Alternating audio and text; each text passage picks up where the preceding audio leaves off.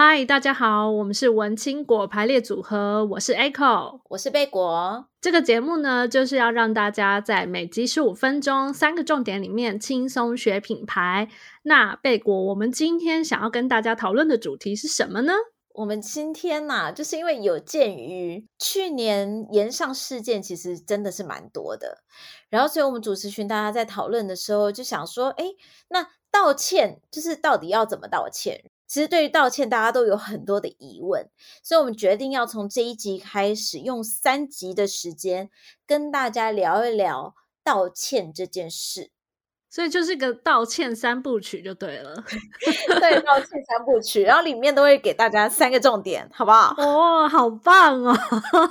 我们真的很会统整哎，忍不住称赞起自己。我们就是重点控，什么东西都要整理成三个重点，不然会记不住。好的，好的。那我们今天这个道歉三部曲的第一集，我们要跟大家讲的是什么呢？我觉得我们先来跟大家讲讲，就是什么情况你要道歉，好不好？大家可能不是在正确的时间道歉，或者说他道歉的方式可能有一点不对，导致就是你的道歉不是你的道歉。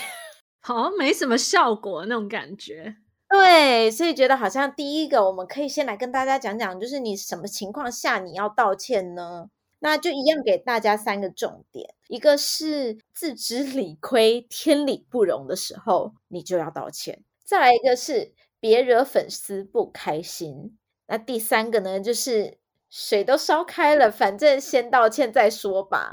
那如果想要知道这三个重点分别是什么的话，就继续听下去喽。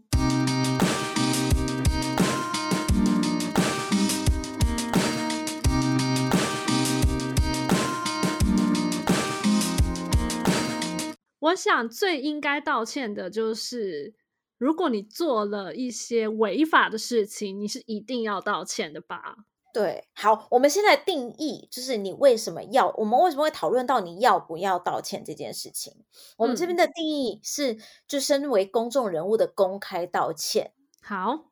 像像 Echo 刚刚讲说，你如果做了一些违法的事情，或者做了一些道德上面不允许的事情，你本来就应该要道歉。贝果自己是觉得，就身为一个公众人物。你其实你就是在使用一些流量红利、粉丝红利，或者甚至是注意力红利，那你就应该要负起一些社会责任。也就是说，你最好是做一些对受众有好的影响力的事情吗？对，贝果觉得是这样啦。然后，所以当你嗯，当然有一些人会说，哎，但我就是做自己啊。但是我觉得，就是做自己的公众人物，也要有一个意识，就是。就敢讲这句话，那你就要不怕被大家公审。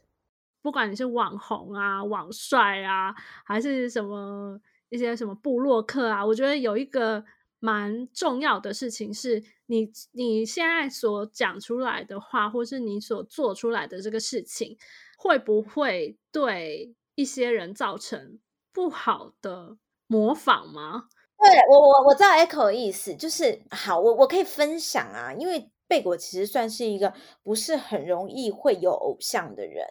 所以其实贝果有时候会不太理解为什么以前啦，以前其实贝果不太理解为什么公众人物有什么影响力，然后他们为什么要负担这么大的社会压力。然后其实是有一次贝果到了那个中信兄弟的场，然后大家也都知道，就是他们有很厉害的啦啦队嘛，贝果就看到那一群就是漂亮的啦啦队们，他们站在前面的时候。台下是一群很小的小朋友哦，一群小女生，真的是用羡慕的眼光看着他们吗？觉得他们真的是美若天仙，他们就是闪亮亮的存在，闪亮亮，对对。然后，而且这些小朋友，他们年纪可能都在十岁，甚至有以下十岁以下的小朋友，嗯嗯嗯、他们是会化着他们的妆，穿着他们的衣服，然后绑着这些姐姐们的头发。进到会场，欸，诶他们完全不是、嗯、不是呃，就是主办单位 C 的小朋友哦，他们是自发性的去学习这些漂亮的啦啦队队员们。然后贝果在那一刻就吓傻了，因为那时候当啦队不是都会有一些很困难的一些舞蹈吗？对，那些小朋友都会照着跳。当他们在上面跳的时候，小朋友就在下面自己跳。在那一刻开始，贝果就觉得公众人物 真的有社会责任。哎，我突然想到，就是像我还蛮喜欢在网络上看一些那个养猫咪的那个 YouTube。台湾最红的一只猫应该是皇阿玛吧。然后他们那个频道的很多粉丝都是小学生诶，所以其实我发现就是频道主他们就会变成说，他们在讲一些话的时候也会比较注意，可能就是尽量不要讲一些脏话，或者说他们在教导大家说要怎么对待动物的那个地方的时候，他们也会特别的小心。所以我发现其实好像这真的是一个蛮需要注意的情形。对，所以贝果就会觉得，就身为公众人物啊，你如果这一点就是社会责任这件事情你没有掌握好的话，那真的是有这个必要要出来道歉。不论你觉得你做的事情需不需要道歉，但是你都该因为你的社会责任而出来道歉。第二点就是别惹粉丝不开心啊，但是我在这边想要问一下，就是这个粉丝他本身。他不开心的点应该也要是稍微理性的吧，他不能因为公众人物或是他喜欢的偶像，就是可能就是结婚了，对，结婚了或是生孩子了，然后他就做出一些不理性的行为。这样反而我会觉得是粉丝自己要先 检讨自己。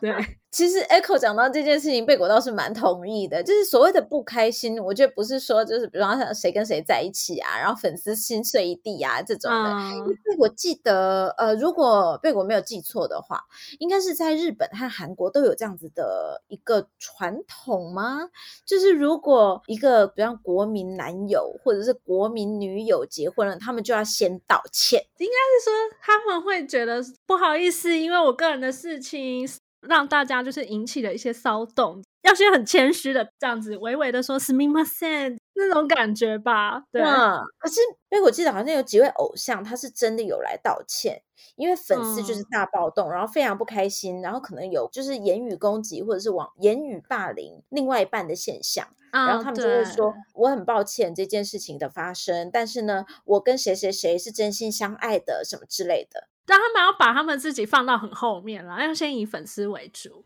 对，没错。但是贝果在讲的就是别惹粉丝不开心，比较像是说，就是所谓的言上。老实说，你必须第一个要沟通的对象是你的粉丝。当你的粉丝不开心的时候，其实是就是你应该要出来道歉的时候。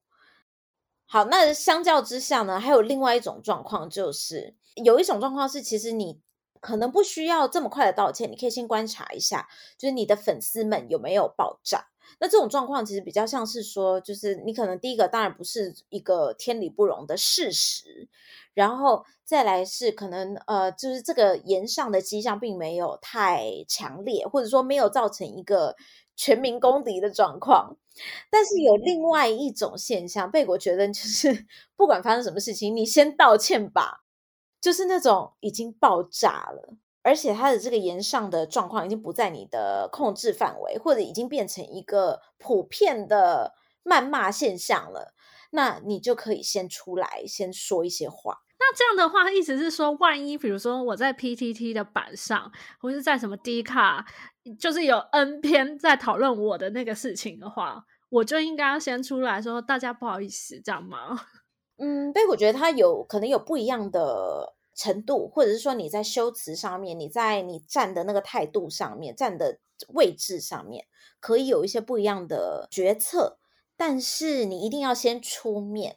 哦，就是之前有曾经发生过，呃，一件事情是，呃，其实也是网红到山里面，然后他们可能，呃，有一些对于文化文物上面的处理不是这么恰当的部分。啊，那其实像像这种事情，其实已经变成一个，呃，当时很快就是大家就开始有一些有一些争议，然后有一些谩骂的状况。那其实他。那时候他如果可以站出来说，OK，那我们就是怎么处理的。但是很不好意思，我们当时确实有一些不，不小心把文物当成垃圾的一个行 为。Echo，你太明显了，我试图不要讲的太明显。哦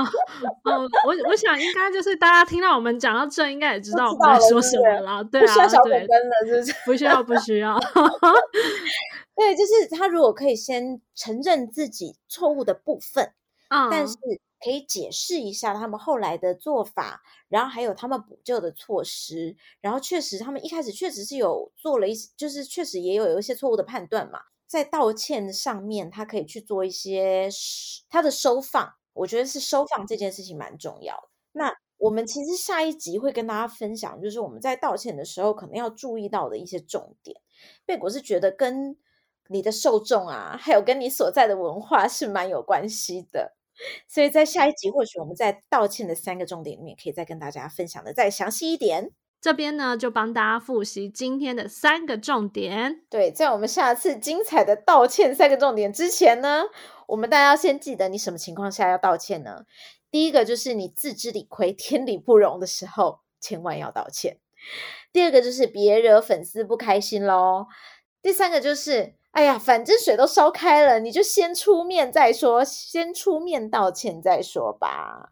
好，那今天呢，就是我们的道歉首部曲。那如果大家听完这一集啊，就是有什么任何有关于就是呃什么公众人物道歉的一些想法，或是你你有一些什么疑问的话，欢迎到我们的脸书社团文青果排列组合来跟我们讨论。那喜欢我们节目的话呢，也不要忘记帮我们到 Apple Podcast 还有 Spotify 帮我们留下五星好评。今天的节目就到这边喽，我们下集再见，拜拜。拜拜。